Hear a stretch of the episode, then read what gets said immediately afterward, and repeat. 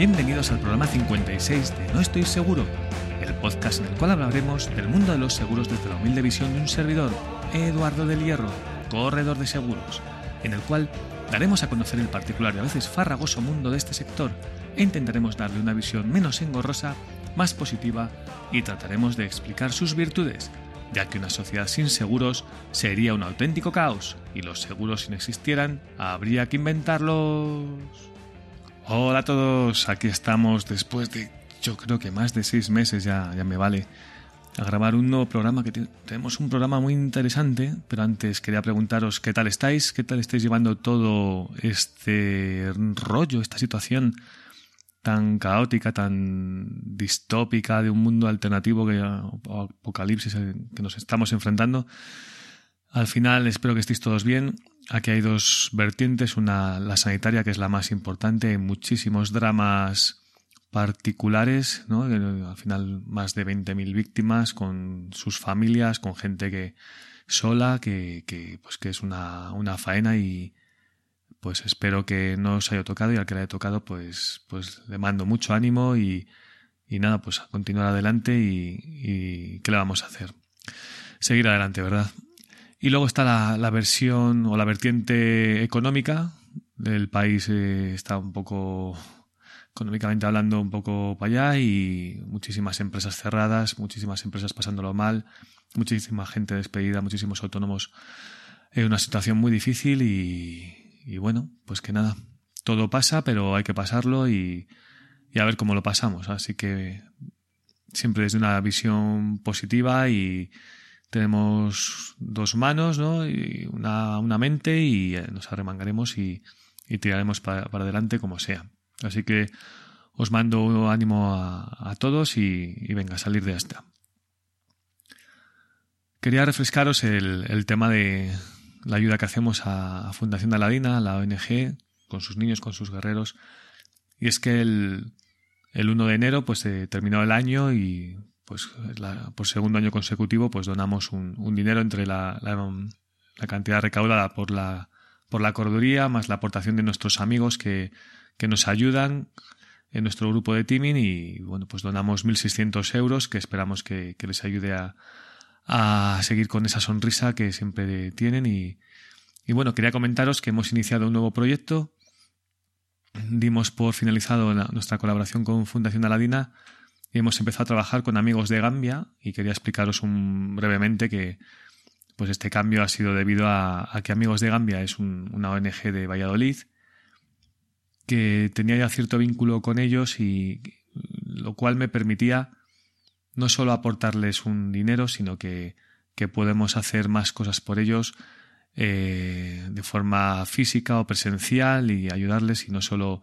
donándoles un dinero. Esta ONG increíble se dedica a, recopilar material y a, a, construir una escuela en una zona muy desfavorecida de, Gambia y ayudar eh, con material de de hospital y de todo, de todo tipo que les van donando empresas y particulares y que van cargando en contenedores y van para allá y, están realizando una, una labor in, increíble y, y, espero implicarme muchísimo con ellos y bueno, llevamos ya enero, febrero, marzo y abril colaborando con ellos, llevamos ya recaudados 400 y pico euros y pues esperamos que el día 1 de enero pues eh, conformar una, una bonita cifra de cuatro cifras para, para ayudarles a, a, seguir, para que ellos ayuden a, a, esta gente y bueno, involucrarnos un poco más y a ver qué podemos hacer por, por ellos. Y ahora sí, pasamos al, al tema del programa de hoy, que es, tenemos una charla interesantísima con un corredor de seguros, con Luis Fernández Rivero, y me ha encantado porque porque Luis es un, corazón con patas y ha sido interesantísimo y su visión de la vida que, nos da es increíble. Y bueno, entre otras cosas, pues Luis nos habla de la importancia que tienen los maestros al inicio de nuestras vidas, de cómo se ha construido una vida caóticamente ordenada, de lo que significa para él ser un corredor de seguros, que se define en cuatro palabras que son tranquilidad, seguridad, asesoramiento y profesionalidad, de cómo ayudar a las personas se convierte en una pasión, de cómo puede tu vida girar en torno a la libertad. Y de cómo cuidar a las personas dando abrazos, besos y repartiendo cariño se convierte en un modo de vida. Y sin más, pues os voy a dejar con Luis y que espero que, os guste la charla, que a mí me ha encantado. Es un poquito larga, os pido disculpas por, por el sonido, pero ahora con los medios digitales que tenemos y de confinamiento, pues con el Skype, pues oye, a veces espero que el, contenido de, de, la charla compense ese mal sonido, pero bueno, se entiende yo creo que bastante bien y espero que lo disfrutáis. Nos vemos luego. Bueno, pues aquí estamos con Luis Fernández Rivero, corredor de seguros, y estoy encantado de, de saludarte, de estar, ver, ver gente, ¿no? Ver gente que, estamos aquí confinados, estamos a, a 30 de abril y estoy encantado de verte, de saludarte. Y mi primera pregunta, que ya he visto que me has enseñado tu taza del Atlético Madrid, pues va un poco por ahí. Quería romper el hielo preguntándote qué significa para ti el Atlético de Madrid. Pues para mí el Atlético de Madrid es, te iba a decir mi vida, no es mi vida porque hay cosas mucho más importantes pero sí que nos enseña muchos factores de la vida que nos ayudan a, nos ayudan a seguir para adelante, nos ayudan a, superarnos. Eh, para mí es un club que, como digo tantas veces, eh, disfruto mucho con él del camino, porque sé que el final suele ser que no gana. Entonces procuro en cada momento, en cada estación, en cada instante, ir disfrutando de sus logros. Vamos, yo cuando veo al Atlético de Madrid, lo único que les pido es que lo dejen todo en el campo, que sean honestos, que sean honorables que intenten ganar de forma honesta y que a partir de aquí el resultado, pues hay equipos mejores, hay equipos mejores. Pero para mí, para tanto para Bea como para mí es, es, es una pasión importante. Solemos ir en Champions, antes al Estadio Calderón, ahora al Wanda Metropolitano. Solemos ir en Champions los miércoles y nos lo tomamos como un día de excursión como cuando éramos niños. Nos vamos todo el día y nos vamos con una ilusión descomunal. Acaba el partido, se vacía el estadio ponen una música increíble y de ellos seguimos allí. Hasta ya viene alguien y nos dice, oye, que esto se cierra. Con vosotros o sin vosotros. Y entonces, pues, pues, amablemente nos invitan a que, a que nos vayamos de allí y ya, lógicamente nos vamos. Pero es una pasión, es una pasión. Para nosotros, para mí especialmente, es una, es una gran pasión. Te iba, una gran enseñanza. Te iba a preguntar qué que, te aporta el Ético Madrid, pero lo voy a decir yo. Yo creo que te aporta disgustos y felicidad. A partes iguales puede ser. Bueno, yo ahí te podría ser, pero te voy a matizar. Me aporta muchísima felicidad, porque yo soy una persona que, siempre quito de la ecuación el resultado. Yo lo que pido siempre a la gente de mi alrededor, a mis colaboradores, a mi familia, a mis amigos, a toda la gente que siempre tengo alrededor, lo que pido es que las decisiones que vayan tomando en la vida sean meditadas, que tengan una gran actitud positiva y que siempre sean desde la buena fe. Luego el resultado, pues a veces viene y a veces no viene siempre cuando una persona me, comenta alguna cosa, me dice, Luis, perdóname que hice esto y resulta que te he ido mal, no te preocupes, yo siempre mido la intención con la que me dicen las cosas. Si la intención con la que me dicen las cosas es positiva, a partir de aquí lo que hago es agradecerte que me trates de indicar o de orientar, porque para decidir luego ya estoy yo. Entonces, en el caso del Atlético de Madrid me aporta muchísima felicidad. Muchísima felicidad. Para mí un sábado viendo el partido del Atlético de Madrid, jugando contra cualquier equipo, es apasionante. Y a veces me, me, me entre comillas, me enfado un poco porque, porque soy exigente a la vez. Digo, ostras, podrían dar más, podrían jugar mejor, podrían intentarlo de otra manera. Pero me apacigua verlos, de verdad. Me da, me da mucha calma. Bueno, yo... Fíjate que es muy curioso y muy paradójico, porque hablar de calma con el Atlético Madrid, con la montaña rusa que es, a mí sí, me, siento cómodo en esa montaña rusa. Yo que soy muy futbolero también, ya te he dicho antes que te diré después de qué equipo soy para que vaya bien la, la entrevista. Y a mí me, encanta también el fútbol y además soy muy también de tu, de tu filosofía, ¿no? Que yo sí que me llevo disgustos cuando, cuando pierden mis, mis equipos. Tengo, tengo tres. Pero, como yo digo, me duran un segundo.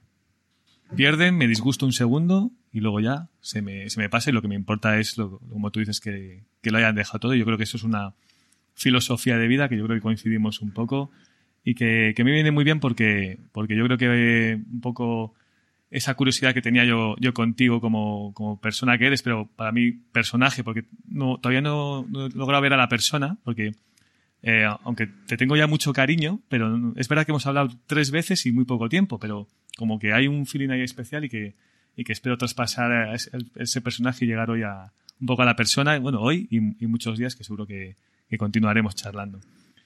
Y, ya quería preguntarte, oye, ¿quién es Luis Fernández Rivero? Porque aquí la, la gente estará pensando, ¿y quién, es este chico? Cuéntanos, ¿quién es Luis? Pues Luis Fernández Rivero es un chico de pueblo pequeño, de Cuenca de Campos, una persona que participó de la escuela rural con un maestro con mayúsculas inmenso y descomunal. Cuando hablo de él me emociono, soy una persona muy emocional.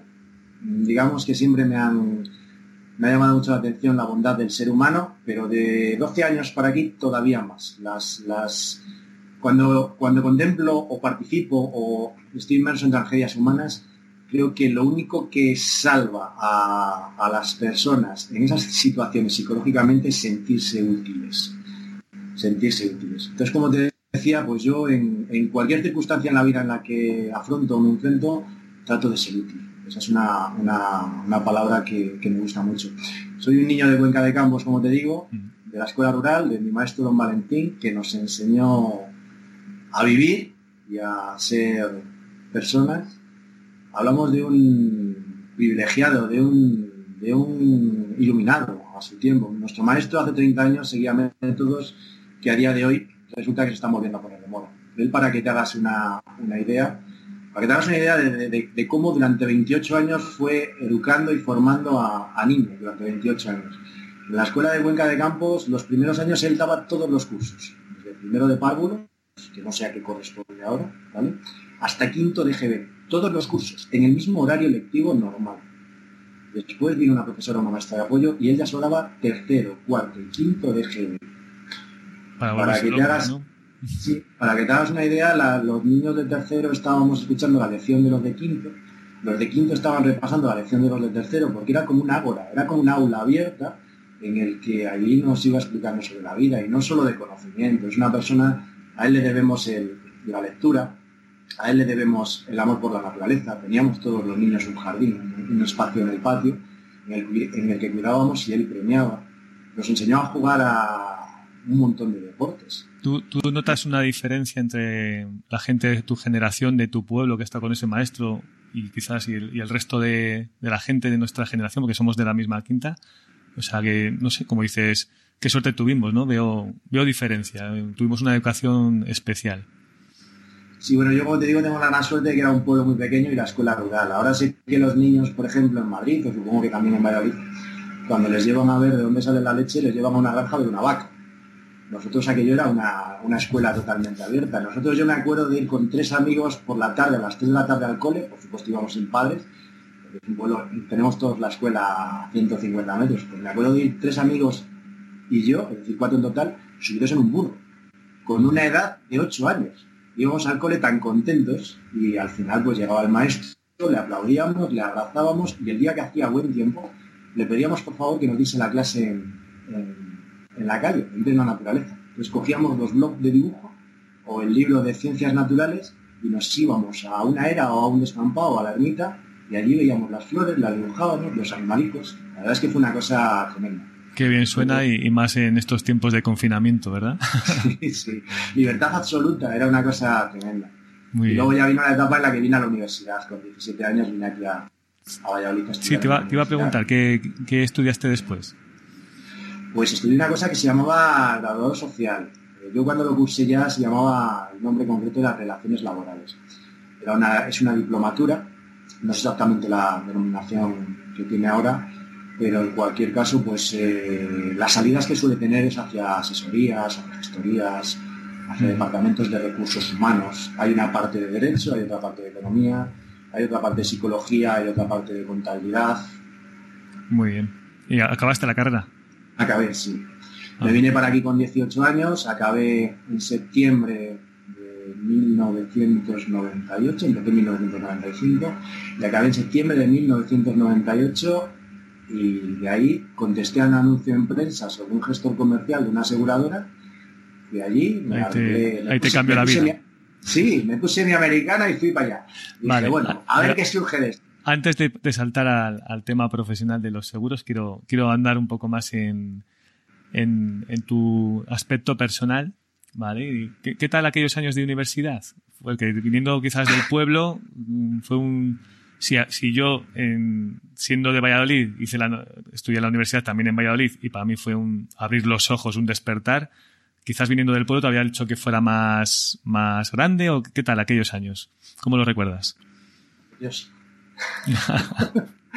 a partir de aquí es verdad, éramos, veníamos desde el instituto, veníamos, veníamos de vivir con los padres a pasar a, vivir en un piso. Yo en mi casa no estaba solo, estaba con mi hermana que me llevaba. Mi hermana mayor tiene dos años y medio más que yo. Tengo una hermana pequeña, nueve años menor, pero en aquel piso convivía con mi hermana mayor. Eh, yo tenía 18 años, ella tenía 21, 22 y fue una etapa muy, muy bonita. Muy, muy bonita. Siempre digo que tengo la, tenemos la ventaja, dado que quieres eh, rascar un poquito en el, lado humano, siempre eh, pongo como ejemplo en el que durante muchos años yo he vivido solamente con mis dos hermanos, con mi hermana mayor, Sarín, y con mi hermana pequeña, Y eso es una ventaja que yo vivía día a día y que no me había dado cuenta de ella. Hasta que una vecina, una vecina que es médico, ella, me dijo una vez, tú sabes qué gran suerte tenéis los tres hermanos que lleváis años viviendo aquí, qué afortunados. Y desde aquel entonces lo miro todavía con más cariño, con más pasión, con más amor. Aquel momento es cierto, fuimos muy afortunados, muy afortunados. Muy bien. Y ah, dejando aparte los estudios, cuando dejabas de estudiar, ¿qué, aficiones tiene Luis? ¿Qué aficiones tienes? Aparte del Atlético de Madrid. Las aficiones de aquel momento, yo siempre he sido un tío muy curioso, porque resulta que los fines de semana, por ponerte un ejemplo, bueno, conocí amigos, eh, el fútbol nos unió, jugábamos, eh, jugábamos entre amigos que llevaban otros amigos y esos amigos llevaban otros amigos al final hicimos un grupo de gente que iba a jugar al fútbol los sábados a una especie de descampado con dos porterías y que era una cosa espectacular porque había muchísima, muchísima amistad, muchísima camaradería. Eh, de ahí nos íbamos todos para casa, nos duchábamos después de, echar la pachanguilla, quedábamos un rato allí, tomábamos unas Coca-Colas, tomábamos unas de patatas, nos íbamos para casa y luego salíamos por la noche, por la noche de Valladolid. Y la verdad es que tenemos momentos muy bonitos, muy memorables. La, que tenía los fines de semana, pues el sábado por la tarde jugábamos al fútbol, nos duchábamos, salíamos a comer algo, a tomar unas cervezas, se nos hacía muy, muy, muy tarde siempre. era tan tarde que era ya muy pronto, ¿no? Por la mañana. La curiosidad es que yo volvía a casa, porque te decía que yo soy un tipo curioso, yo volvía a casa con 18, 19, 20 años, después de toda una noche de fiesta, paraba en un kiosco, venía con hambre y le decía, dame dos bolos de risquetos, el expansión y el cinco días. se me quedaban mirando, sí, sí, era una cosa. Y me decían, ¿en serio me está diciendo lo de los periódicos? Que tengo el marca también y el as. Y dije, que no, que no, el expansión el cinco días. Y el domingo me dedicaba a leer esos dos periódicos. Siempre me apasionaba el mundo de las inversiones y era una cosa muy curiosa. Eso los fines de semana, diario en la universidad, pues digamos que yo era de las personas que, que he ido muy poco a clase a veces me arrepiento. Ah, para lo poco que he ido a clase he hecho muchos amigos, o por lo menos buenos amigos allí. Pero sí que es verdad que considero la, universidad como un aula de cultura y de conocimiento absoluto que yo no disfruté. Y que no disfruté porque, porque yo iba, iba muy poco a clase y lo que sí que hacía era estudiar. Estudié, casi estudiaba y de hecho la, carrera la saqué, la diplomatura la saqué en los tres años que, que llevo. ¿Y qué, qué aficiones tienes ahora? Pues ahora mismo me encanta caminar. Me encanta? Caminar. Andar. Caminar, ah, andar, andar, caminar. Andar, sí. Compartimos, compartimos afición. Durante tiempo he corrido, he jugado al fútbol sala también con los amigos, he ido con la bici, he nadado, pero lo que se mantiene en el tiempo es el caminar. Me apasiona, me encuentro a mí mismo, Eduardo. Salgo por las noches con los cascos puestos en silencio cuando la ciudad duerme no en estos momentos que estamos confinados, lógicamente, pero cuando teníamos una vida usual y, normal, ahora camino por el pasillo de, casa. Pero cuando llevábamos una vida normal, muchas noches, eh, date cuenta que tú conoces que yo profesionalmente trabajo en un despacho dentro de, casa, no lo tengo abierto al público, yo me, meto allí en el despacho y hago muchísimas horas entre cuatro paredes. Entonces, a veces digo que estoy cumpliendo una cadena perpetua y hay días que necesito salir a la calle, que me dan las 10, las 11 de la noche y le digo a ver a mi pareja, cariño, necesito ir a caminar un poquito. A veces viene allá conmigo y a veces no. Salgo a caminar y esa es un hobby y una pasión tremenda. Y otro es el pilates. Me da mucha calma y mucha tranquilidad. tengo un profesor de Pilates maravilloso. Es una deidad del, Pilates. Me, ha, cambiado la vida. Sí, sí. Me, das miedo porque yo también me encanta, aparte de correr, pero también me encanta caminar. hace poco, yo creo que te lo conté ya, que me fui hasta que estaba mi mujer y mis niñas en, en el Ikea y me fui a buscarlas andando. Y, y, es que estoy, soy feliz yo también con mis, con mis cascos, pero lo, que creo que no sabes es que voy a Pilates también. Llevo un año y unos meses yendo a Pilates y, estoy encantado de la vida porque no solo vale con correr, también hay que fortalecer el core, como dicen ahí en las clases, en las, abdominales y las piernas y esos músculos que hacen que luego tu espalda sufra menos y, tus lumbares también estén más protegidas, ¿sabes? O sea que compartimos esas aficiones también. Me, estoy asustando un poco, ¿eh? Cósmicas, Edu. La vida no hay casualidades casi nunca. Yo te podría poner mil ejemplos humanos de, cosas que dices, qué suerte que pasaba él por allí o que pasaba yo por allí y qué, mm, qué acierto el que haya coincidido momento y oportunidad para que hayamos podido conocer a tanta y tanta buena mm. gente que luego te presenta a otros y al final es un sinfín de buenas personas. Eso de pasada por ahí, ¿te acuerdas aquella reunión que te dije que cambió un, poco mi parte de mi vida? Cuando te conté que estaba preocupado yo con el móvil, con mis hijas, con las redes sociales, ¿y tú qué me dijiste? Te dije, encierra el teléfono en el despacho y haz caso a tu cuerpo cada vez que hagas una cosa y tu cuerpo se altere, significa que no lo quiere, que tu interior lo está desechando, que está tratando de desintoxicarse y que por lo tanto lo escuches y que a partir de aquí no hay nada en redes sociales que no pueda esperar y nada en redes sociales hay que tenga sentido si nos hace daño, si nos genera inquietud, si nos genera ansiedad. Yo y te lo digo desde el conocimiento porque yo lo he sufrido, Eduardo. Sí, sí, yo, también lo he sufrido. Pero es que eh, tomé acción. Es curioso porque mira que tengo personas cercanas, ¿no? O una familia, mi mujer, no sé. Podían haberles hecho caso a ellos alguna vez, pero tú tampoco no tenemos tanta relación, pero, pero me hiciste pensar y ese día llegué a casa y, y me acuerdo que dejé el móvil allí en, la habitación y, me, y estuve pensando y, y, a los pocos días, a los pocos días desinstalé Twitter, Facebook y, LinkedIn e Instagram. Los, desinstalé del móvil. No me he borrado. Puedo entrar por el ordenador y más o menos entro una vez cada día, o dos días, o tres días, pero no cada media hora. Y es que me, estaba preocupando no ser ejemplar con, mis hijas y algún día decirlas, hijas, dejad ya el móvil. Todavía no, porque son pequeñas, pero ellas me echarían en cara que, papá, si tú estás todo el día con el móvil, ¿no? Y, y yo creo que se, educa con el ejemplo y te doy las gracias por aquello que me dijiste, porque, porque pude accionarlo, ¿no? E implementarlo en mi vida y, mejorarla sustancialmente. Y es una cosa curiosa que, quería comentar y que ya te había dicho en otras ocasiones. Otra afición que yo creo que tienes, ahí buceando en, en, tu, en tu Facebook, ¿no? Que ese ha sido mi método de investigación para conocerte un poco. Yo creo que tienes cierta facilidad para escribir, ¿puede ser? Eh, yo creo que tiene que ver con mi maestro Como te he dicho, nos, nos hacía hacer muchas relaciones, nos hacía leer. Cada semana teníamos que leer un libro, y si no, teníamos el libro que nosotros eligiésemos. Normalmente había, teníamos una biblioteca allí en la, en la escuela pequeñita de, de de Campos. Te estoy hablando que a lo mejor en, en estos cursos que te he dicho, entre tercero, cuarto y quinto de GB, a lo mejor éramos 10, 12, 14 personas, no éramos más. Entonces teníamos ahí una, una biblioteca y además venía el bibliobús, el famoso bibliobús que venía por los pueblos todos los un día a la semana, en el que es un autobús que está lleno de, libros, recoges uno y lo entregas a la semana siguiente. Entonces digamos que nuestro maestro, en el caso de que no leyésemos un libro en una semana, nos decía 100 pesetas de multa, pero esa multa es para comprar libros para vosotros. en ese caso. Y si es verdad, tengo facilidad para escribir, me encanta escribir. Para mí mi medio, mi medio diría casi natural es el escribir. Este tipo de entrevistas que estamos haciendo tú y yo me pueden, digamos que mi cuerpo puede notar un poquito de incertidumbre, un poquito de inquietud. Sin embargo, cuando escribo, fluyo de una manera alucinante.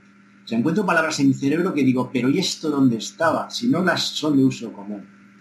Me encanta escribir, me apasiona escribir, me gustaría escribir un libro desde hace 12 años. Tiene una historia maravillosa, vamos, maravillosa.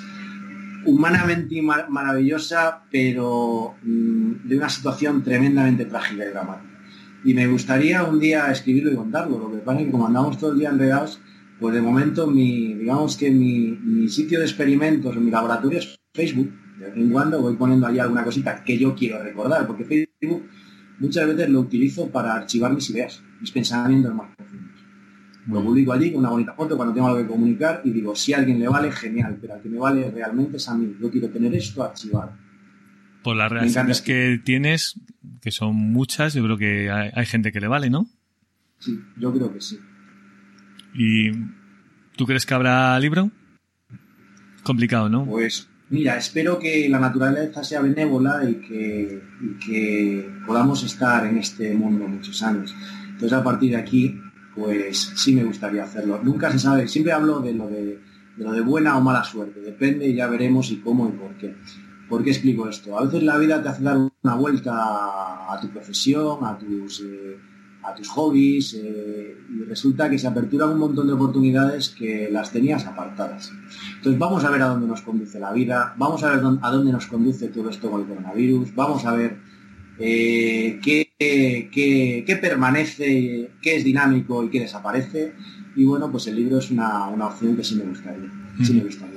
¿Eres un hombre de, rutinas? ¿Tienes alguna rutina mañanera con la cual encaras el, día de una manera positiva? Soy un hombre muy caótico, Muy caótico. Parece que no, tremendamente ordenado, pero muy caótico. ¿Por qué hablo de lo de muy caótico? Eh, bueno, el tema de la gestión del caos eso es un mundo apasionante. Es un mundo apasionante. Digamos que soy una persona que tengo que tener las cosas muy organizadas, pero a la vez soy muy caótico porque no tengo una hora fija de empezar a trabajar. No tengo una hora fija de dejar de trabajar. Entonces yo puedo estar trabajando por la mañana y comer un día a las 3 de la tarde o comer otro día a las 4 de la tarde. Puedo empezar a trabajar a las 5 y dejarlo a las 10 o resulta que dices, pues mira, estoy tan a gusto con mi pareja que estamos charlando, estamos viendo una serie, pues voy a empezar media hora más tarde, que no, que no, que no pasa nada. Mi móvil lo suelo dejar en el, en el despacho de casa, si lo dejo allí, y procuro tener ese espacio para, para, ratos, para ratos propios, para ratos propios y ratos en familia. Digamos que lo que me hace ser feliz, Edu, o tener grandes momentos de felicidad es sentir la libertad. Sentir que soy yo el que controlo el que domino, el no tener que acudir a un sitio a una hora concreta. A veces me han propuesto cosas de formación a nivel de empresas grandes. Y yo les digo, y además gente que aprecio y que valoro mucho. Y alguna vez le he dicho, mm, responsables de recursos humanos que valoro mucho, y me Luis, deberías venir a darnos formación sobre esto. Y yo le digo, por favor no me lo pidas, porque si me lo pides me generas un compromiso, porque ya sabes que soy una persona de compromisos, que soy una persona de gratitudes, que os debo mucho, como me lo pidas, me vas a joder la vida. ¿Por qué hablo? ¿Te cuesta decir que no? no? No es que me cueste decir que no, porque este desarrollo que estoy haciendo ya estoy diciendo que no. Mm. Posiblemente con profunda elegancia, posiblemente con profunda transparencia y posiblemente de una forma que la gente lo entiende muy bien. ¿Qué es lo que me incomoda?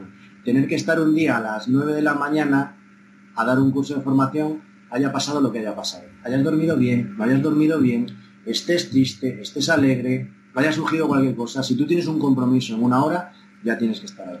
En el tema de los eh, de mi profesión, por ejemplo, pues muchas veces cuando tengo que cuando tengo que agendar cosas, conmigo es bastante sencillo, porque la gente me dice, mira a ver cómo tienes cómo tienes tu agenda. Y yo les suelo decir, pues si es que la tengo muy liberada, pero la tengo muy liberada en cuanto a citas concretas en un día puntual. ¿Por qué? porque mi agenda es tan amplia a lo largo del día que yo siempre que puedo voy haciendo cosas, voy haciendo cosas, voy haciendo cosas de trabajo, voy avanzando, voy avanzando, voy avanzando. Pero procuro no quedar a 10 días visto. Procuro no decir, oye, pues mira, nos vemos el miércoles 7 a las 6 de la tarde. Yo que sí que va a pasar dentro de 15 días. Entonces, digamos que voy muy sobre la marcha. Por eso decía lo de caótico, entre, entrecomillado, ¿eh? lo, de, lo de caótico. Voy tratando de adaptar mi trabajo a mi vida. Pues Mm, me gustaría enseñarte el, pequeño guion que tengo aquí de entrevista porque es que me has hablado sobre la libertad. Yo te. me das la, sensación de ser una persona libre, ¿no? Y libre y consciente de, su libertad. Y, te, iba a preguntar qué era la libertad para ti, porque me, das esa sensación de incluso un poco de envidia de, verte esa libertad, que, que, resumas.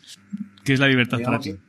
Edu, esto se trabaja. La libertad, como todo, a nivel personal se trabaja. ¿Qué es la libertad? Pues mira, la libertad es que una persona como tú, con el mérito que tiene, reconozca que podía tener un pequeño enganche en las redes sociales, coja esa herramienta del demonio que te está quitando la libertad y que te tiene condicionado, la mete en un despacho, la encierra y empieza a vivir su vida. Esa es la libertad. La tecnología, los teléfonos móviles son, son una cosa maravillosa que nos resuelven y nos facilitan muchísimo la vida. Pero cuando empieza a complicárnosla, tenemos que darle una vuelta al sentido de las cosas, al sentido de la vida, al sentido de la libertad. Esta herramienta o cualquier otra se ha confeccionado para que sea más libre o para que sea un esclavo. Si la respuesta es para que sea más libre, le estamos dando una funcionalidad que no es que, que no es la suya, porque nos estamos esclavizando.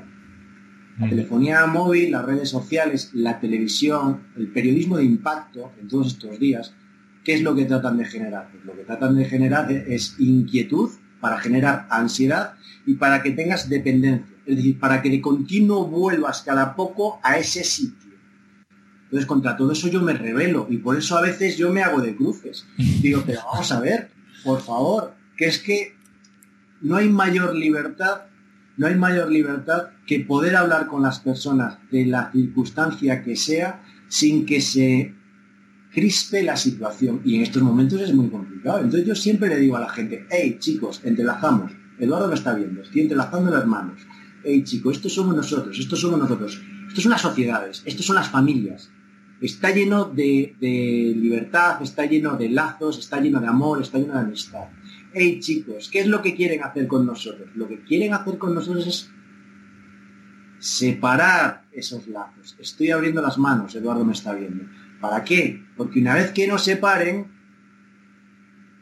colisionemos. ¿Por qué? Porque si estamos unidos y entrelazados, no tienen cabida en nosotros. No, no pueden manipularnos. Efectivamente. Entonces, bueno, pues, pues yo haría un llamamiento a la sensatez y al sentido común. Amaros los unos a los otros, que no lo dije yo, lo dijo una persona mucho más importante que yo, que era Dios, como sabes, y que nos condicione, que nos condicione la vida. Momentos complicados vivimos en, ese tema, pero bueno, como no lo vamos a arreglar, vamos a dar un vuelco a, la charla que estamos teniendo y ahora sí paso un poco a, a lo profesional. Y me gustaría que me dijeras qué es para ti un corredor de seguros, pero no quiero que me digas la definición que se da en el curso, en el curso superior de seguros, sino qué, es, qué es para ti, qué, cuál, es, cuál es la esencia del corredor de, seguros, qué es lo que hace. Una persona que ayuda a, a su entorno, a las familias, a que estén tranquilas, seguras y que tengan la paz cada día de irse a ver a sus familias, a descansar con el conocimiento de que si surge un imprevisto, ellos lo tienen previsto gracias al asesoramiento de una persona de la que se fían y que tiene la formación suficiente para tener sus riesgos controlados. Y en el caso de que suceda un drama o una tragedia, que la familia pueda continuar y que pueda subsistir. Hay una cosa que, yo, me hago de cruces como tú, ¿no? Cuando hablas con alguien que tiene sus seguros por ahí desperdigados, con líneas directas, con bancos, y les digo, ¿a ti te gustaría tener un abogado gratuito? Joder, pues, pues sí. ¿Y te gustaría tener alguien que te asesorara en seguros de forma gratuita? dicen que sí. Y pues eso es un corredor de seguros o una, un agente, no vamos a dejar a, a los agentes fuera, ¿no? Un mediador de seguros, en, definitiva. pues es un mediador de seguros, eso. Un asesor de, que te asesora de manera gratuita, tanto para hacer los seguros bien como para cuando el día que tengas un siniestro poder acudir a él y, que te ayude. Digo, me parece un desperdicio, y muchas veces lo digo, digo, tenemos que estar forrados los mediadores de seguros. Pero si, si es, que, es que es una cosa que vas a utilizar gratis, ¿no? Y, y solo se acuerdan muchas veces de nosotros ¿No te fastidia alguna vez algún amigo que no ha hecho el seguro contigo y se da un golpe con el coche o lo que sea y, va y te llama y, pero ¿por qué me llamas ahora? Ya, por supuesto, somos buena gente y les, y les, y les intentamos ayudar, incluso egoístamente, porque dices, bueno, a lo mejor ahora se da cuenta de que somos útiles y la próxima vez me pregunta a mí, ¿no? Pero, pero ¿no crees que deberíamos estar forrados, como digo yo? Bueno, digamos que tienes razón en la, parte que comentas que somos un servicio que directamente no le cuesta nada al cliente en la parte del asesoramiento inicial, obviamente. Eh, entonces es eh, un ámbito al que todo el mundo que fuese a contratar un seguro debería acudir, porque al final como tú bien dices, cuando uno lo va, cuando uno necesita un abogado para que le defienda en un juzgado, va a un abogado profesional. No va a un señor que hizo un curso de derecho.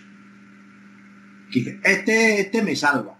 en el tema de los seguros, pues pasa un poquito lo que tú dices, que es verdad, que hay mucha gente que por costumbre, por condición o porque directamente no se para a reflexionarlo, porque esto tiene mucho que ver con la velocidad a la que vamos en el día a día. Muchas veces la gente mira los seguros cuando está en su casa a las 10 de la noche. Entonces, ¿qué es lo que hacen? Pues se meten en la línea directa o se meten en el buscador y miran. Y creen que con leer cuatro cosas ya saben de algo. Resulta que cuando un amigo, como tú dices, otra persona te llama y le oye, pues mira, yo considero esto lo podemos hacer así, así, así, y el precio de esto, esto, y esto es este, este y este. Y resulta que te dicen, no, hombre, te confrontan contigo, dicen, no, esa aseguradora la he mirado yo y es más cara. Y es más cara ¿Será que tú no sabes los recovecos hacia dónde o qué colectivos o de qué forma podemos hacer que tu aseguramiento sea el mismo o mejor a un precio más bajo? Y que encima ese dinero que tú vas a, pagar soporte la parte de los, del asesoramiento mío que no va a salir de ti, sino que va a salir de la propia aseguradora. Está claro, bueno es una pelea también, yo creo que no sabemos a veces comunicar el sector de la mediación nuestro valor, pero bueno, en ello, en ello estamos. Pero antes de meternos ahí más profundamente en ello, quería preguntarte cómo empezaste en esto del mundo de los seguros, que antes has anticipado ahí, te he cortado. ¿Cómo, cómo fue ese anuncio que contestaste? ¿Me gustaría saber qué compañía o cómo entraste? Cuéntame un poquito. Fue por casualidad, porque al final yo creo que un niño no es eh, no sale del vientre de la madre, crece durante unos años y dice, yo ya he decidido que quiero ser mediador de seguros. Esto pues es por casualidad. Vamos que acabe la carrera en septiembre, como te dije. Yo quería empezar a trabajar de forma remunerada, de cálculo de forma remunerada, pues yo empecé a trabajar en seguros con 21 años, nada más acabar la carrera, pero antes había trabajado muchísimo con, mis padres, a los que les debo, les debo, debo la vida, lo primero, y luego un montón de enseñanzas padre es agricultor y él me ha enseñado responsabilidad, me ha enseñado actitud, me ha enseñado esfuerzo. La cultura del esfuerzo la tengo muy machacada. Te ha enseñado valores. Sí, sí, absolutamente. De hecho, digamos que tengo una camaradería muy especial con mi padre y con mi madre, pero sobre todo con mi, con mi padre en el sentido de que hemos trabajado tantas veces juntos, hemos ido tantas veces a la era a acarrear o a palear cebada, hombro con hombro, hemos compartido el bocadillo, hemos compartido el agua, hemos compartido los esfuerzos. Eso vincula, eso vincula una barbaridad. Yo, yo lo asimilo, muchas veces digo que yo tengo dos cordones umbilicales, el que me vincula a mi madre, que es de por vida, y el que me vincula a mi padre, que es este otro, es este otro. O sea, es que hemos sido compañeros de fatigas, compañeros de fatigas desde los 11 años que ya me llevaba allí a la era, por lo menos a que aprendiese algo. Mm. Y luego me decía, bueno, tú estás de un par de horas aquí. Y le decía, yo le decía, papá, si no estoy haciendo nada, dice, estás aprendiendo, hijo vas a estar dos horas conmigo y luego ya vas a la piscina. Sí, ese, vínculo, yo lo veo en mi caso en paralelo, está muy vinculado con el deporte, en mi caso. Porque mi padre me empezó a llevar a, ver al, Valladolid, es que íbamos a ver al Valladolid, al, al Forum que era Miñón todavía y al Michelin íbamos. yo encantado porque con cuatro, cinco, seis años ya me llevaba y, hemos sido socios del Valladolid y, del Forum y, del Michelin muchísimos años. Luego, luego pasamos a la tele y luego es que practicábamos desde que yo tengo 8 años íbamos a jugar al baloncesto y hemos dejado de jugar pues a, con 35 años. Seguíamos jugando pachangas. Yo tengo ahora 44 44 pues hace 7 8 años. Íbamos todos los al principio todos los domingos y luego todos los sábados a jugar y nos hemos tragado deporte en la tele todo lo que había, o sea que, me, recuerda ese vínculo tuyo del campo, que quizás sea más, romántico, con la cebada, el, yo, yo en mi caso es con el, con el deporte y, la verdad es que tenemos un, vínculo especial y además tengo la suerte de, trabajar con, él también y que es mi maestro, o sea que el vínculo es muy fuerte y, muy chulo. Pues me, me gusta mucho ese Ah, bueno, que no me has contado compañía. Iba, iba, a ir a, iba, a ir a, iba a ir a ello también ahora. También, bueno, con mi madre tengo un vínculo muy especial porque pertenecemos a familias, tú tienes 44 años, yo tengo 43. Digamos que, salvo raras excepciones, mm, pertenecemos a entornos en el que normalmente el papá trabajaba hace muchos años cuando éramos niños y normalmente la mamá educaba. Educaba por lo menos cuando no estaba el, papá y claro, a mi madre le tengo unos recuerdos y un cariño y un amor inmenso. Tengo la gran suerte de tenerlos a los, a los dos y les doy todo, todo el amor que puedo siempre que hablo con ellos. juego muchísimo con ellos, que es que a veces les saco una sonrisa, pero, pero se sienten como incómodos, porque dices, ostras, que no somos niños ya, hijo, que cómo que no somos niños, ven aquí que te cojo, que te achucho, que te, que te levanto, que no, que tengo vértigo. Entonces, juego mucho con mis, juego mucho con, mi padre y con mi madre. Respecto al tema que, me decías, que iniciabas la pregunta. Después de la universidad contesté a, una, a un anuncio, a una, a una aseguradora que se llamaba Nórdica Seguros. Ostras, una aseguradora ni la conozco muy pequeño. Estaba en la calle Santiago en un segundo piso, en la ciudad de Valladolid, en la calle Santiago. Y fíjate si soy agradecido, Edu, que yo siempre que paso por allí caminando, tengo dos sitios en la vida que cada vez que paso caminando por allí, bien solo o bien con mi pareja o con algún amigo, siempre les digo lo mismo. Cuando pasamos por donde estaba Nórdica Seguros, digo, ¿qué pasó aquí? Aquí empezó todo, aquí aprendimos. A todo esto le debemos mucho en lo profesional y mucho en lo personal. Luego también con el hospital en el que nací, concretamente fue el Sagrado Corazón. Cuando paso por allí, siempre digo, Luis, que no le te olvide, aquí empezó todo, aquí naciste. Empecé en No Digas Seguros, estuve allí durante dos años apasionantes. Allí solo llevaba seguros de personas, por eso posiblemente mi vínculo con el seguro de las, de las, de las personas, mi vínculo con los seguros personales. Después, cuando te hablaba a lo largo de esta entrevista de buena o mala suerte, que nunca se sabe, pues mira, se dio el caso de que No Digas Seguros quebró no. Diga seguros, quebró y cualquier persona diría, qué mala suerte, yo ya llevaba dos años en ella, eh, lo estaba empezando a tener todo estructurado, todo iba bien, conocía a mis compañeros, conocía a, mis jefes y no diga quebró. Y esa mala suerte de que quebras, necesito cargo, por supuesto, de todos los aseguramientos, la, de los siniestros, la CLEA y todo esto, pero tuve la gran suerte de que esa aseguradora, que era nórdica, muy especialista en seguros de decesos y en seguros de baja laboral, pues se las tuvieron, estuvieron, digamos, tratando de adquirirla varias, varias aseguradoras y la que finalmente lo hizo fue DKV Seguros. Entonces, digamos que en el año 2000 DKV Seguros compra la cartera de Nórdica Seguros y yo como comercial, como asesor comercial de Nórdica Seguros paso a DKV Seguros. Una vez que paso a DKV Seguros, estoy unos meses como, como asesor comercial haciendo buenas predicciones, porque la verdad es que claro, cuando no, cuando, cuando estás empezando lo que sucede es que todo el tiempo que tienes es para producir, entonces produces mucho, produces mucho, no, no, te dispersas en otras cosas, en labores administrativas, en siniestros, no, no, te dispersas, entonces produces mucho, ¿vale? Digamos que yo despunté en DKV Seguros y decidieron eh, que querían que yo formase el departamento comercial de DKV Seguros, un equipo comercial dentro de DKV Seguros. Qué bueno sí, formé el equipo comercial, tengo grandes amigos, tengo, tengo agentes, o he tenido agentes asesores que me superan con creces, lo cual para mí es el mayor orgullo que puede tener el formador. Que tus, que tus alumnos te, superen en producción, en actitud, en, en, resolutividad. Y bueno, pues digamos que durante del año 2000 hasta el año 2008 yo fui, eh, fui jefe de equipo en, en DKV Seguros, formé un equipo comercial que funcionó muy bien, de hecho llegamos a posicionarnos entre un año entre los 10 primeros de España. ¿Seguía siendo agente? Las dos cosas. Sí, yo compaginaba normalmente la jefatura de equipo, la jefatura de equipo y lo dedican todo al equipo. Yo en mi caso tenía la jefatura de equipo y aparte de que me dedicaba en cuerpo y alma a mis asesores, porque eran mis amigos ya, trataba de seleccionar buenas personas, gente con, valores, gente con buena, con buena actitud, aunque no supiesen nada del mundo del seguro, que yo lo prefería, porque así era yo el que les formaba y... Venían sin vicios, ¿no? Claro, efectivamente, ahí, ahí es donde iba. Posiblemente ese es el gran acierto que, tuve y que por eso tengo compañeros que continúan en, DKV Seguros, que bueno, tenemos una, amistad, una amistad inmensa. Entonces yo compatibilizaba la jefatura de equipo con el seguir vendiendo productos para, la cartera, para la cartera de seguros mía. Al final lo que hacíamos en de Seguros, que sabes que es una aseguradora de, seguros personales, era vender seguros médicos, vender seguros de baja laboral, vender seguros de decesos, vender seguros de accidentes.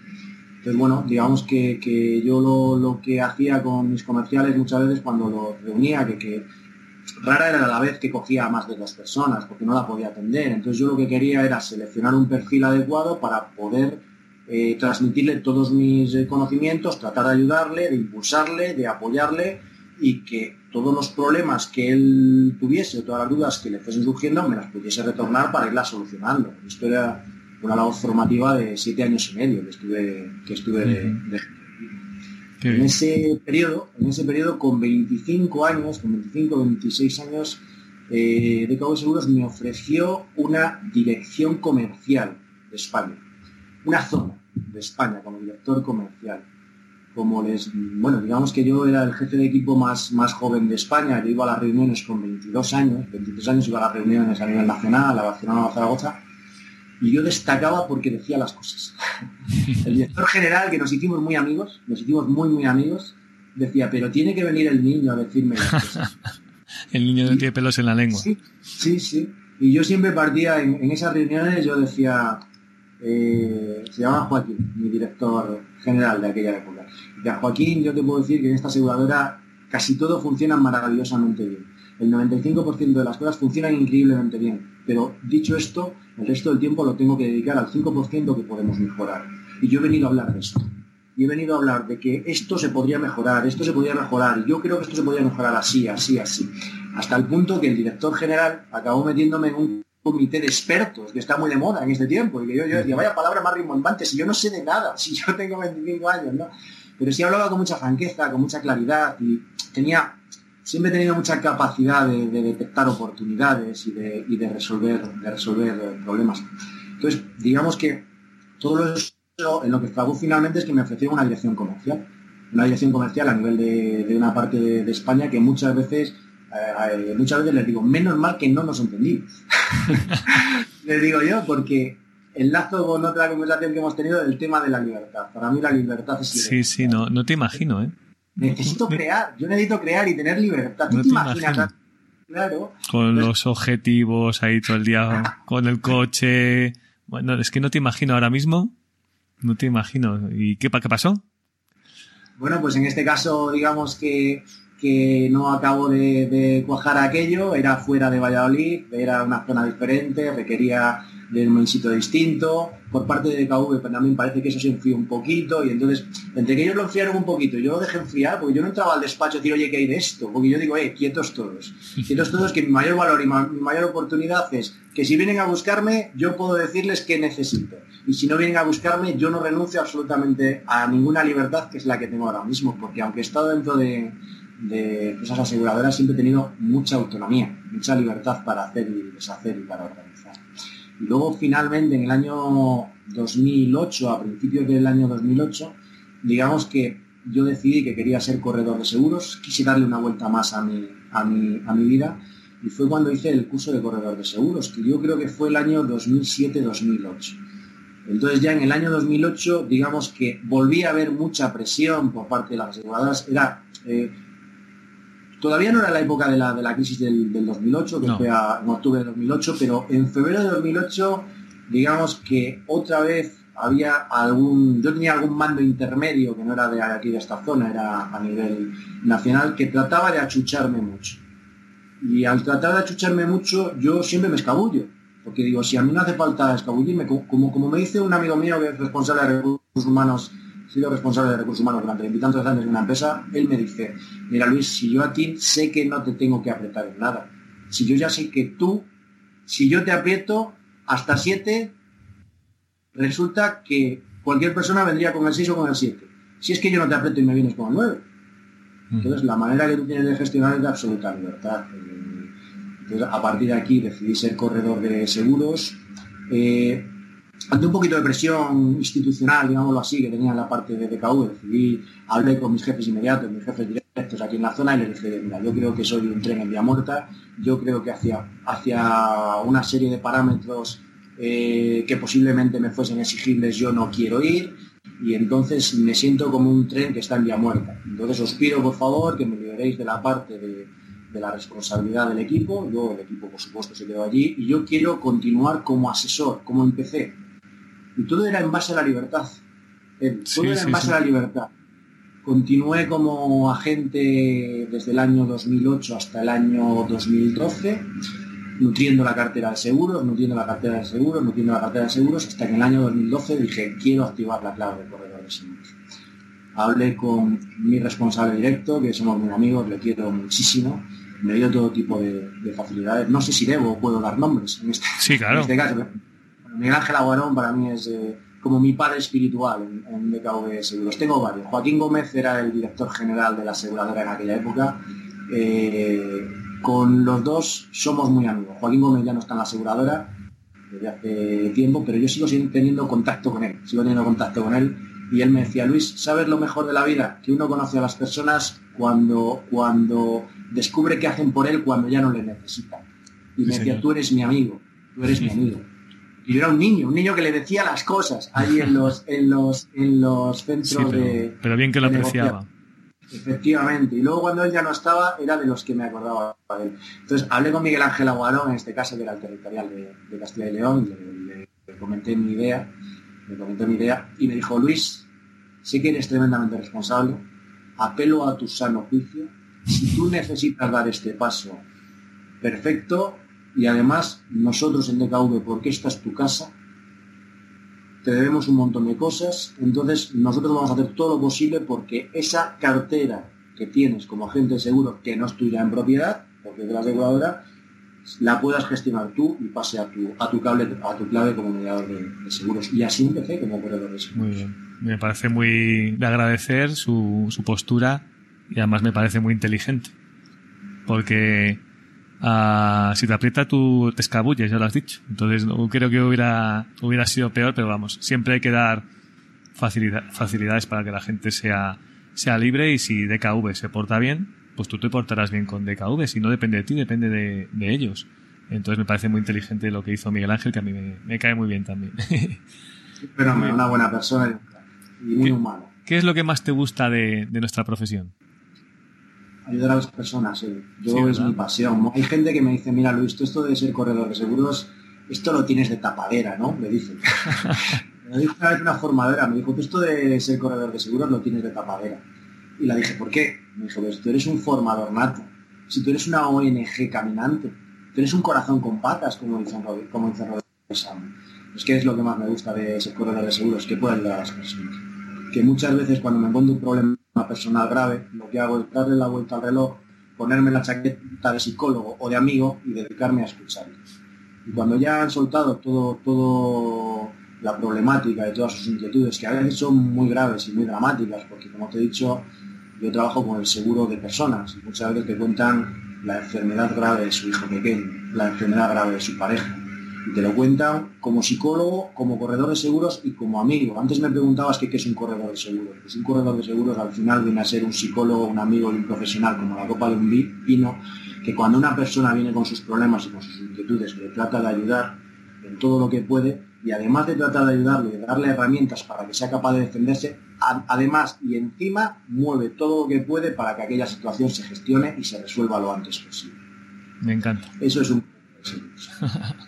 Me encanta, yo, yo creo que sí, que somos una profesión que nos implicamos bastante en lo personal.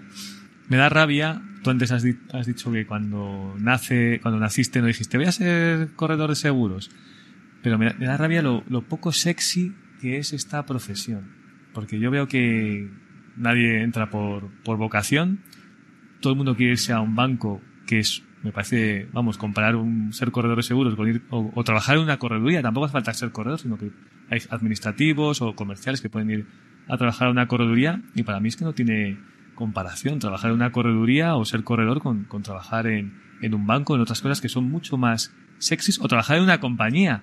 Digo, pero hay que estar loco para irse a una compañía con la presión que te meten. Y yo creo que, lo a gusto que, que, se trabaja en las corredurías, muchísimo más, más libre, por lo menos yo veo la, mía. A lo mejor hay corredurías que, que, no, que no son tan libres y alguno se echa las manos a la cabeza, pero, pero qué poco sexy somos, ¿no? Los, corredores de seguros. Pues digamos que es una profesión tremendamente digna, apasionante y en la que recibimos mucho retorno en forma de satisfacción cuando resolvemos las cosas a, a las personas. Es verdad, tienes razón, tenemos que, que digamos que tratar de ensalzar la labor que hacemos porque es magnífica, es magnífica, de verdad.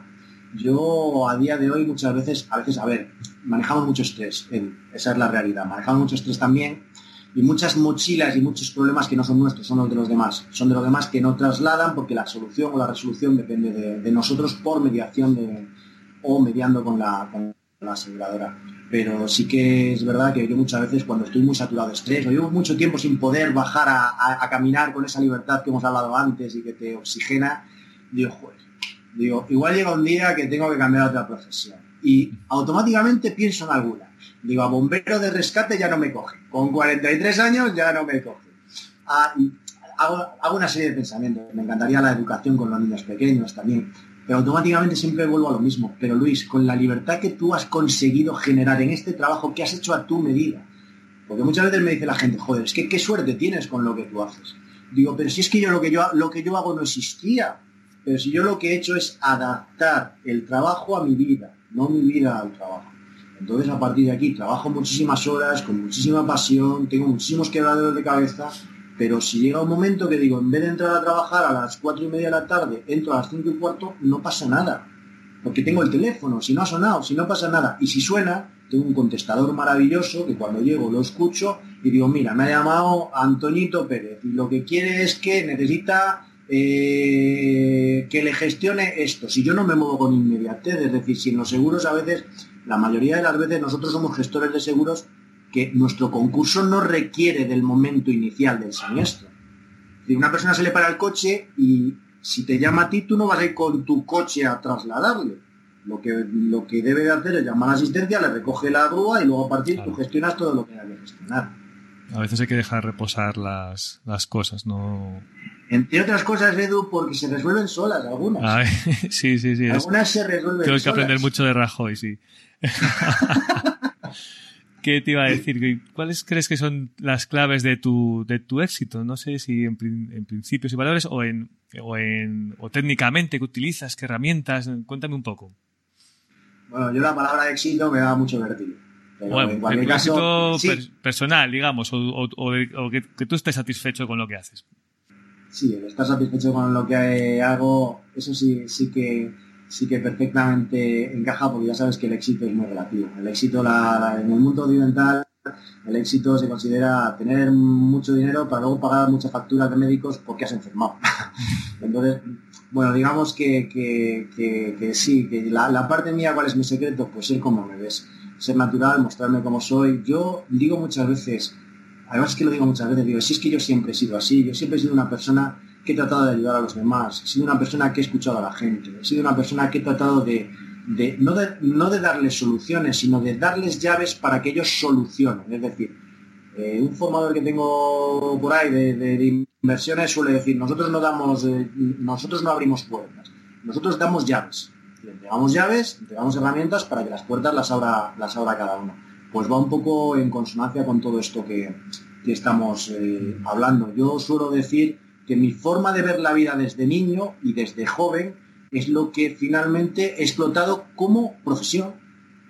Me dedico a hablar personas y, a tratar de, ayudarlos o a tratar de darles soluciones hacia, hacia huecos o vacíos que en su vida considero que pueden estar desprotegidos. Bajando más al, barro, que como funcionas mucho como hacemos la mayoría del boca a oreja, tienes, eres proactivo, utilizas mucho la tecnología.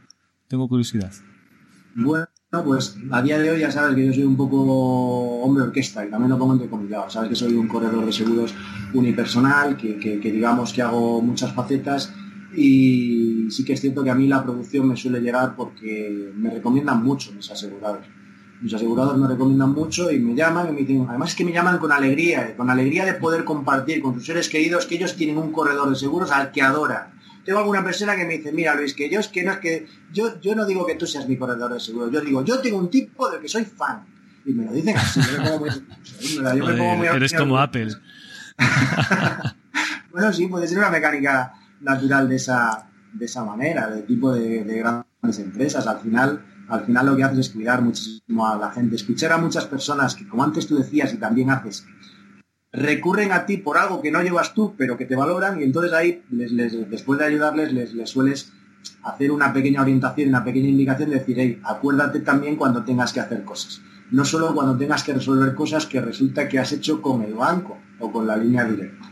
Que el banco está muy bien para dar financiación, el banco está muy bien para dar, eh, para, para, tener una libreta, pero esa es la, la digamos, eh, las capacidades o la formación que tiene el banco es financiera. la parte técnica de los seguros y sobre todo la parte posterior de resolutividad en cuanto a los siniestros, esa no la tienen. Lo que te van a decir es, llama a este número de teléfono que allí te lo resuelven. Y aquí muchas veces, si no lo empujamos nosotros, las cosas no se resuelven con la calidad ni en los plazos que sí lo conseguimos los mediadores de seguro. Me, dijo una cosa muy curiosa un, director territorial de una compañía, no, que no voy a decir cuál es, que el, tenían de cartera la, la banca tenía un 30%, los, los, los mediadores un 50% y directo a lo mejor un 20%. Pero en cambio en, rentabilidad, la banca tenía casi toda la rentabilidad y, los, los, corredores no dábamos rentabilidad casi. Digo, eso es porque somos la leche. Digo, porque peleamos los siniestros. Es que no se da cuenta la gente que hace los seguros con los bancos. Que yo hablo con un perito y me dice, que yo veo seguro hecho por el banco y, rechazo directamente. No, no van a pelear. Y en cambio, cuando veo de un corredor, digo, cuidado, que este se va a leer, este se conoce el condicionado y, y, este lo ha hecho bien, este lo ha hecho bien, ha, valorado bien los capitales. Y me parecía un poco peligroso que no fuéramos rentables, pero me parecía muy bueno para, para nuestros clientes, que no son conscientes de que, de que hay muchos siniestros que se rechazan, porque cada vez se rechazan más siniestros y seguro eso estás de acuerdo conmigo, pero que muchos les damos la vuelta y a veces ni se enteran ellos. Porque cuando ya se lo han aceptado, ya. Oye, parece que han tardado unos días. Bueno, sí, es que hemos tenido algún problemilla, pero nada, ya está solucionado. Y no se enteran de que se lo habían rechazado y que nosotros le hemos dado la vuelta a la tortilla. Y, es una pena, no sabemos vendernos, Luis. Pues yo te, te, te, invito a que cada vez que te suceda esto, hables con tu cliente y le digas, oye, mira, esto estaba de esta manera y gracias al concurso mío hemos conseguido que esté de esta otra. Porque esa es la labor que hacemos. Y respecto a lo del tema de las rentabilidades. A ver, los gráficos o las, o las estadísticas muchas veces están, digamos que, que la estadística soporta todo lo que la retuerzas muchas veces depende de qué intervalos estés cogiendo, de qué segmento estés, eh, ese territorial que me está diciendo esa aseguradora depende mucho de qué segmento concreto esté, esté cogiendo, porque al final hay una cuestión clara. Y oye, no me hables de los mediadores de seguros, háblame de mí mismo. Y si me hablas de mí mismo y resulta que yo no soy rentable, le tenemos que dar una vuelta a esto, porque yo quiero ser rentable, soy la primera persona que quiero ser rentable y quiero que me ayudes a ser rentable. Hablar de forma genérica en el segmento concreto que tú hayas encontrado, el quesito que, o el diagrama de barras que hayas hecho, pues, oye, vamos a hablar a lo concreto, vamos al barro, como dices tú, Eduardo, vamos al barro, que ahí en el barro me defiendo. Con lo mío, con lo mío se, se responde. Oye, una cosa que no, no tenía aquí en el guion, pero más me has mencionado dos veces la palabra inversiones. Estás rompe muy metido el guion, Eduardo, rompe el guion. Eh, estás muy metido en productos financieros y cuéntame un poquito. Bueno, yo sigo siendo una apasionada de las inversiones. Yo con 18, 19 años invertía en, invertía en bolsa cantidades muy pequeñitas. Yo estaba estudiando en la, en la universidad y, nunca me he hecho rico, nunca me ha valido para ganar grandes cantidades. A veces he perdido esas cantidades, pero me ha enseñado muchísimas cosas. Eh, digamos que es como una especie de formación continuada. Yo, bueno, pues tuve alguna inversión desde los desde los 18 años a los 28, por poner un ejemplo, más o menos. Luego lo, dejé y en la última etapa, en la etapa de 2009, en la etapa de 2009 estuve nueve años formándome mucho sobre ese, sobre ese tema y haciendo una serie de, bueno, tratando de, utilizar algunos ahorros para, para simplemente tratar de tratar de rentabilizar esos ahorros. Sí, que, la inflación no ah. se los coma por lo menos. Sí, eso es lo mínimo. ¿Qué sucede? Que me di cuenta que durante nueve años mi cuerpo se tensionaba mucho, perdía salud, me pasaban cosas que hasta ese momento no me pasaban, me dolía una rodilla, me operaron de un pólipo en una cuerda vocal y dije, aquí están pasando cosas que se me escapan. Esta tensión mi cuerpo no la quiere. Volvemos antes a lo del móvil. Escucha tu cuerpo, escucha tu cuerpo, esta tensión mm, mi cuerpo no la quiere y además muchas veces era para tener una, una rentabilidad negativa. La rentabilidad negativa no existe, directamente para perder una, parte de, ese capital, que no era mucho, pero que sí que lo trataba de, lo mm. trataba de, rentabilizar. ¿Cómo, cómo invertías? ¿En, bolsa, en acciones? Directamente, sí. Bueno, he hecho un poquito casi de todo. Fondos, acciones, he hecho, en ese sentido he hecho bastantes cosas. Durante nueve años llegué a una serie de conclusiones. La conclusión primera fue eh, bueno, igual nos ponemos muy técnicos en la, entrevista. ¿Quieres que responda técnicamente? Tira, tira, hombre. Sí, bueno. Digamos que llegué a una conclusión en la que dije, mira, del año 2009 yo hice una comparativa entre lo que era Estados Unidos, la renta variable en Estados Unidos y lo que era la renta variable europea y lo que era la, la renta variable española. Y dije, madre mía, digo, si aquí damos un paso para adelante y dos para atrás, un paso para adelante y dos para atrás, cuando digo aquí, digo en España o en Europa. Y sin embargo en Estados Unidos en Estados Unidos con sus correcciones pertinentes, resulta que esto ha sido un, subir permanente y continuo.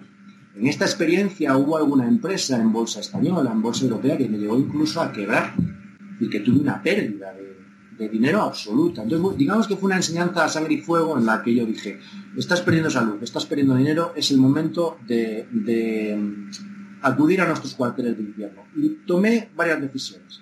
Punto uno, solo me interesaba la bolsa americana. Punto 2. Solo me interesaba la bolsa americana si bajaba un 30, un 40 o un 50%. Desde el punto que fuese. Y yo iba a tener toda la paciencia del mundo para esperar. Y si eso no se daba, yo no iba a entrar. Por lo tanto, lo iba a ganar en salud. Lo iba a ganar en salud. Y en este, en este caso, pues he estado dos años en los que no he hecho ni una sola inversión. Mi plan de pensiones, tengo un plan de pensiones como, como autónomo que sí que lo reinvierto yo directamente. ¿Y qué he hecho ahora en estos momentos?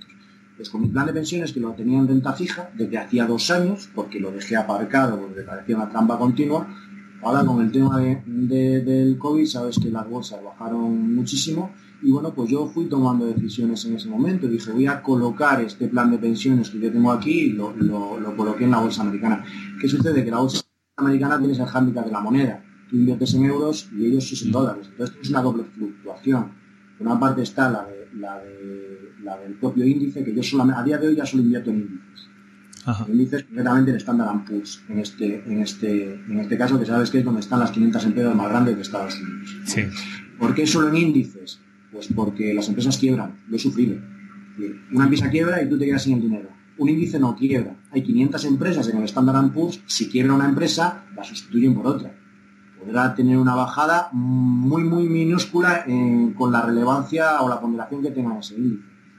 Y sí que es verdad que con este tema, que tenía el dinero en renta variable, se nos dio la cuadratura del círculo. Dije, tengo el plan de pensiones en renta, en renta fija y resulta que con esto que se nos ha dado del COVID, empecé a perder una barbaridad de dinero también en renta fija. Y sabes que el plan de pensiones no lo puedes rescatar. Es un dinero que lo tienes que tener allí. Lo tienes que tener invertido en alguno de los productos que tenga el banco. Entonces dije, coño, si me he quitado, me he quitado de la renta variable, lo he metido en renta fija para tener tranquilidad y resulta que aquí también pierdo, pues nada, yo creo que es el momento de hacer un traslado. Hice un traslado de la mitad del plan de pensiones a renta variable. Y está yendo bien. Bien hecho. Sí, me imagino que ahora has pillado esta subida que ha habido del 15% ya, porque bajó más o menos un 30% y luego ha subido un 15% o algo así. Y ahora está como... hablando del Standard Poor's, sí, bajó un 36%. y, sí. y ahora está como estable, ahí como viéndolas venir, a ver por dónde tira el asunto y, y bueno, ya, ya veremos.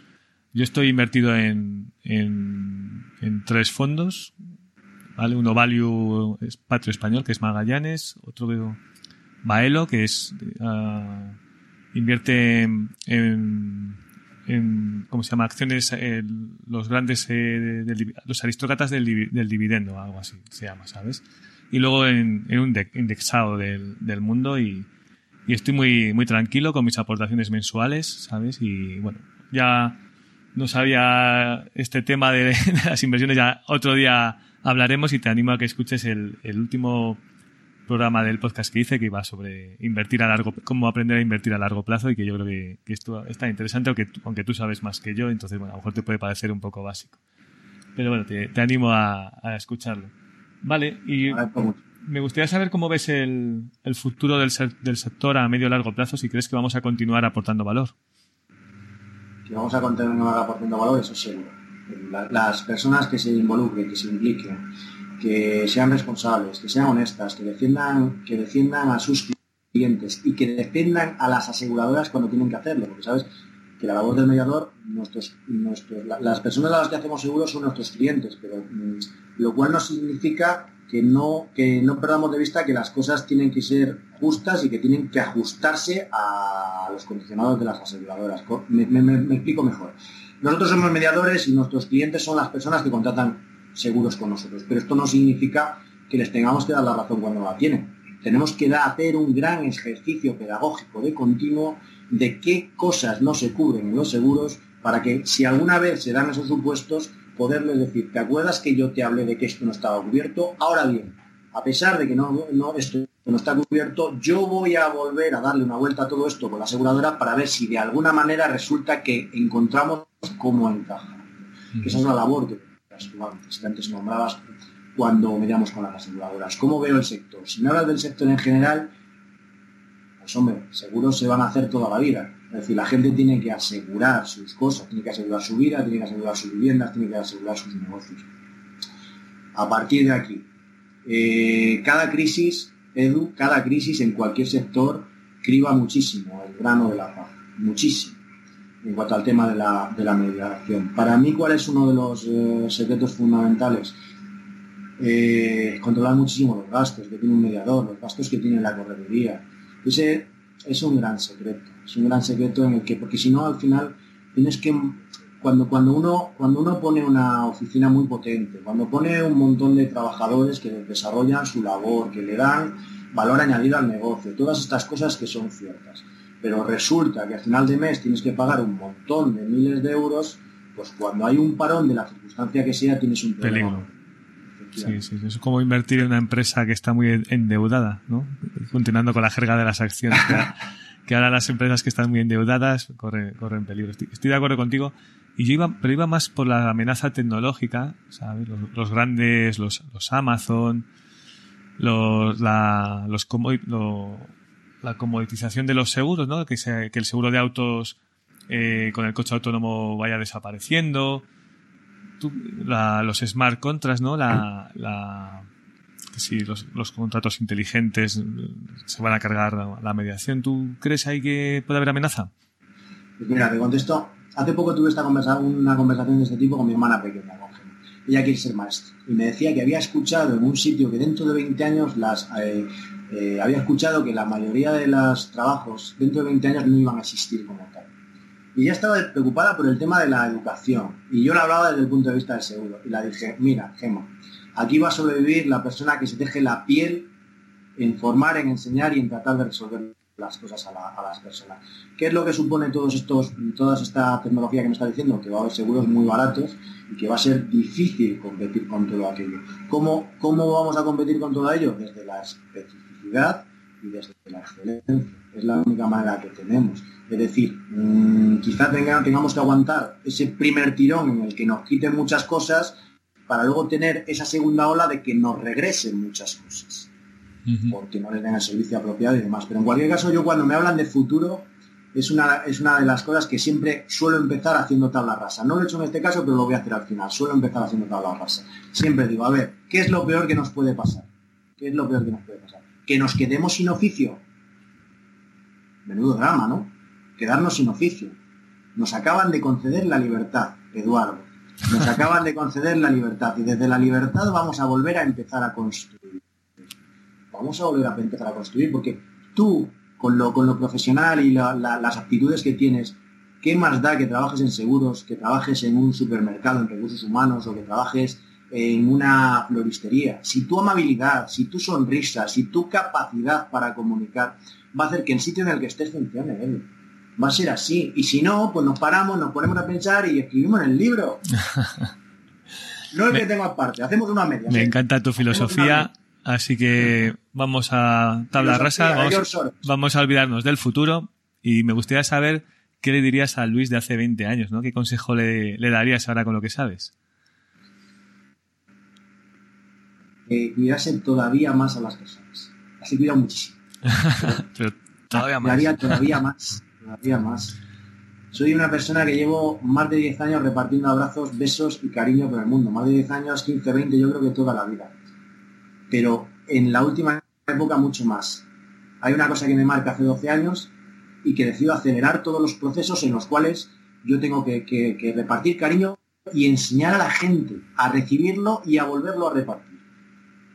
Porque es que no tenemos solamente la función de dar cariño, tenemos la función de dar cariño, enseñar a que es maravilloso recibir ese cariño, que a veces se te tratan de escurrir, ¿vale?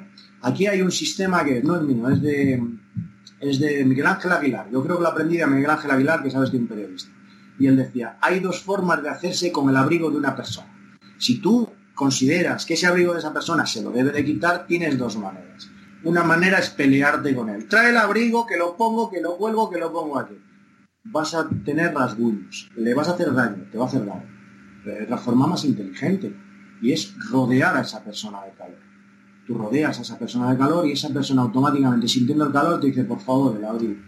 Y te pone allí, pues ¿qué es lo que hago yo?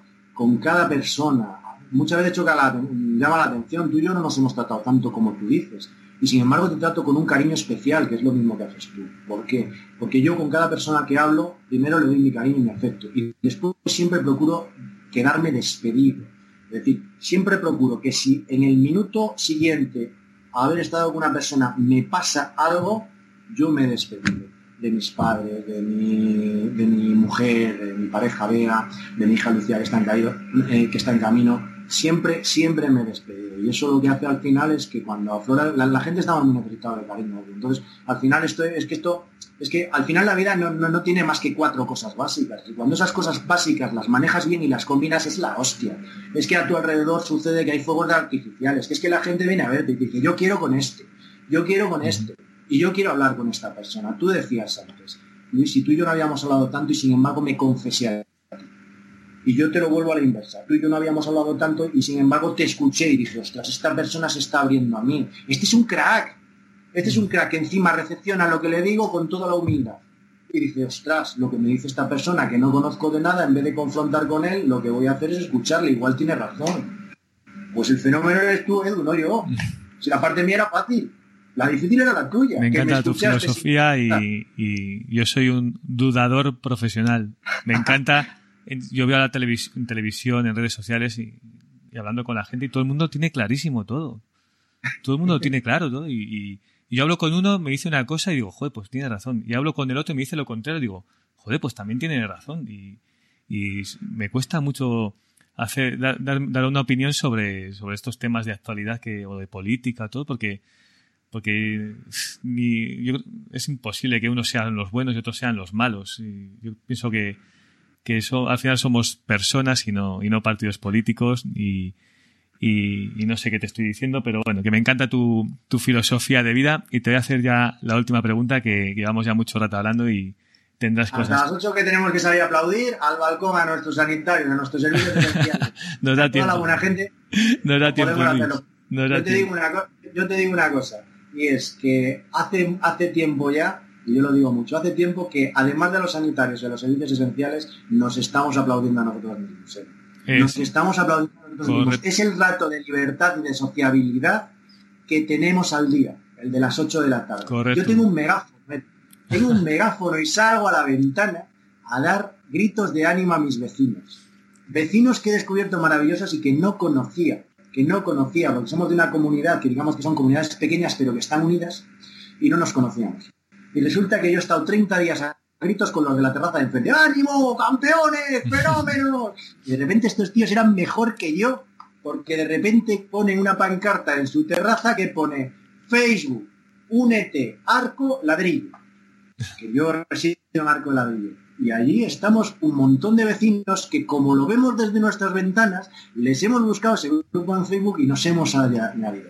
Y ahora hablamos por allí y nos consideramos familia. Luego, cuando cortemos me dices dónde vives porque también vivo en Arco Ladrillo. Sí, muchas veces nos cruzamos en la, en la zona esta de... Es, verdad, en, el túnel, ¿no? Claro, sí.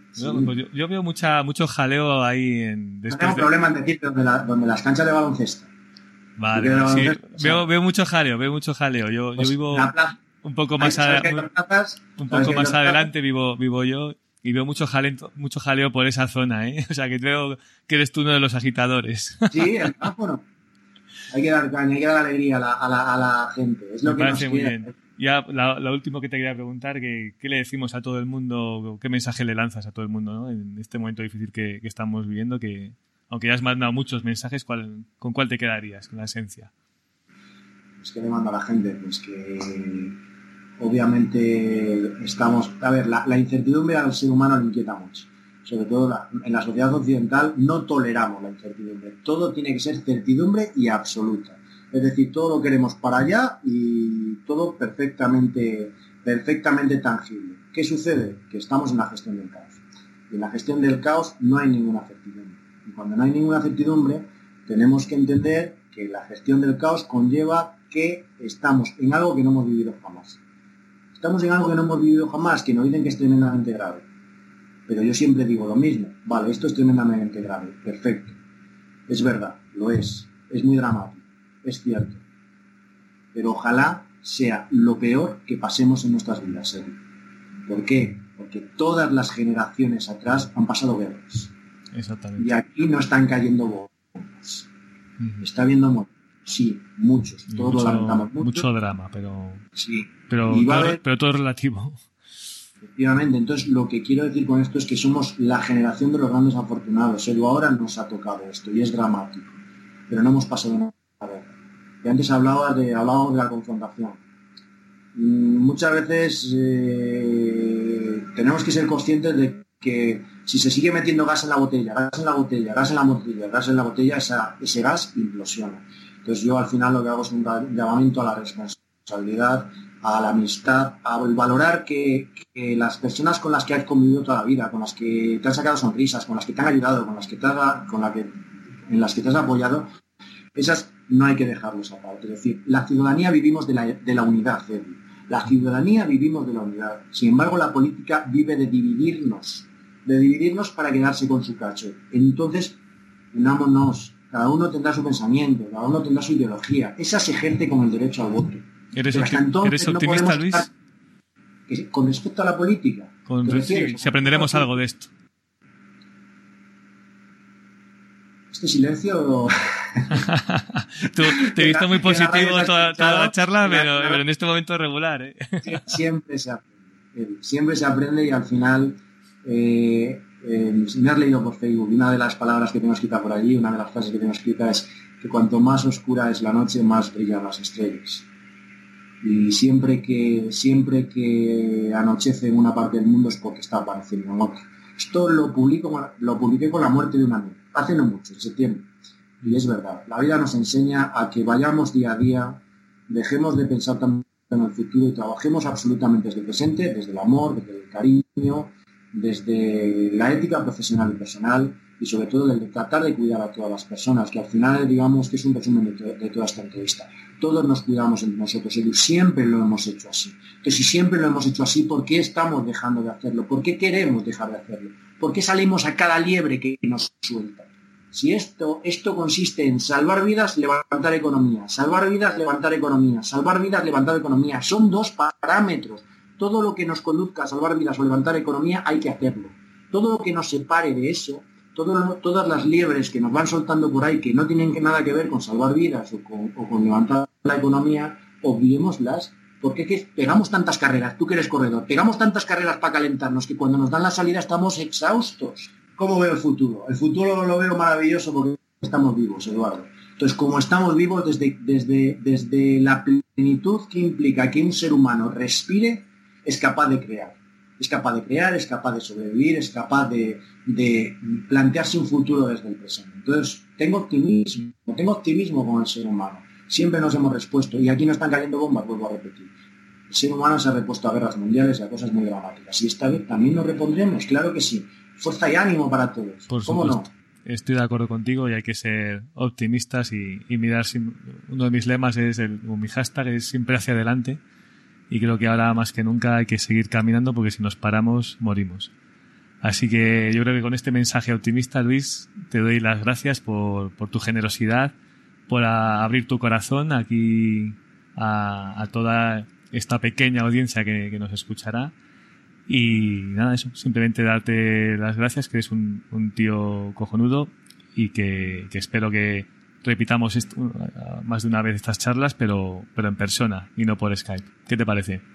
Bueno, pues en cualquier caso, agradecerte a ti la oportunidad de expresarme, agradecerte a ti como eres, que eres una persona maravillosa. decir, sea por Skype o sea en persona, siempre que quieras podemos tratar de montar este, este tema sin ningún problema. Me ha encantado, estaba un poco nervioso al principio y sin embargo has hecho que me relaje y ha sido un rato fantástico, Edu.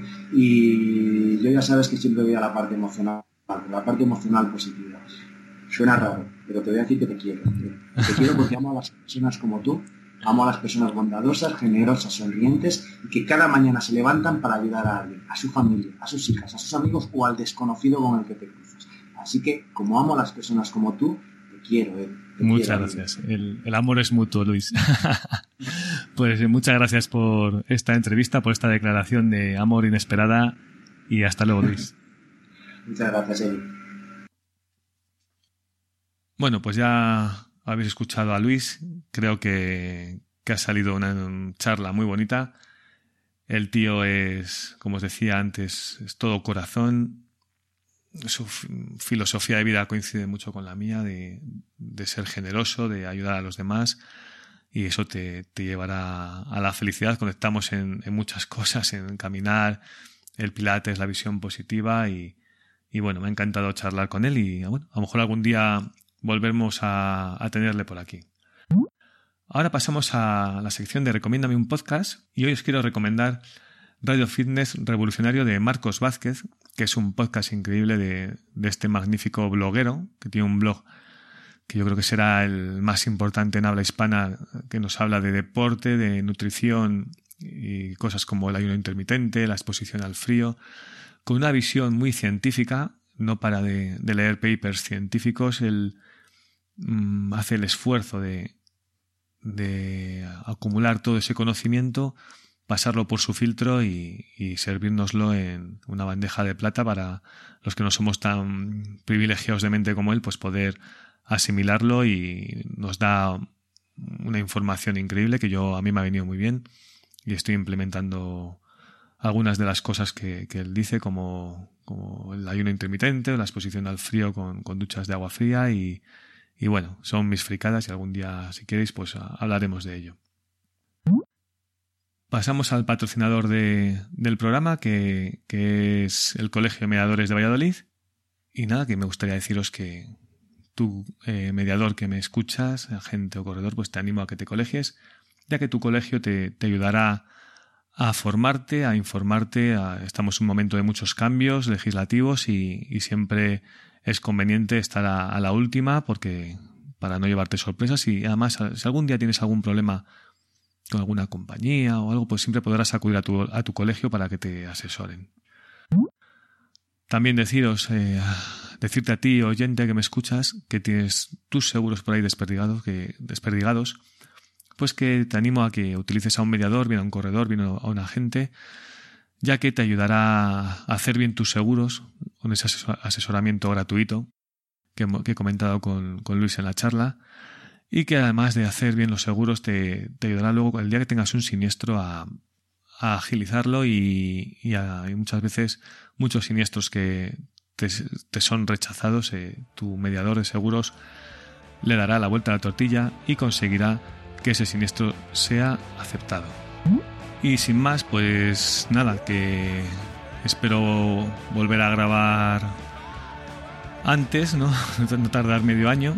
Es verdad que el, podcast entra en una fase de letargo, pero, pero bueno, yo el día que encuentre algún, algún tema, pues vendré por aquí y os lo comentaré. Podéis eh, encontrarme en mis redes sociales o poneros en contacto con, conmigo en, en www.eduardodelhierro.com barra contacto o escribirme un email a eduardo arroba eduardodelhierro.com y sin más, muchas gracias por escucharme y adiós.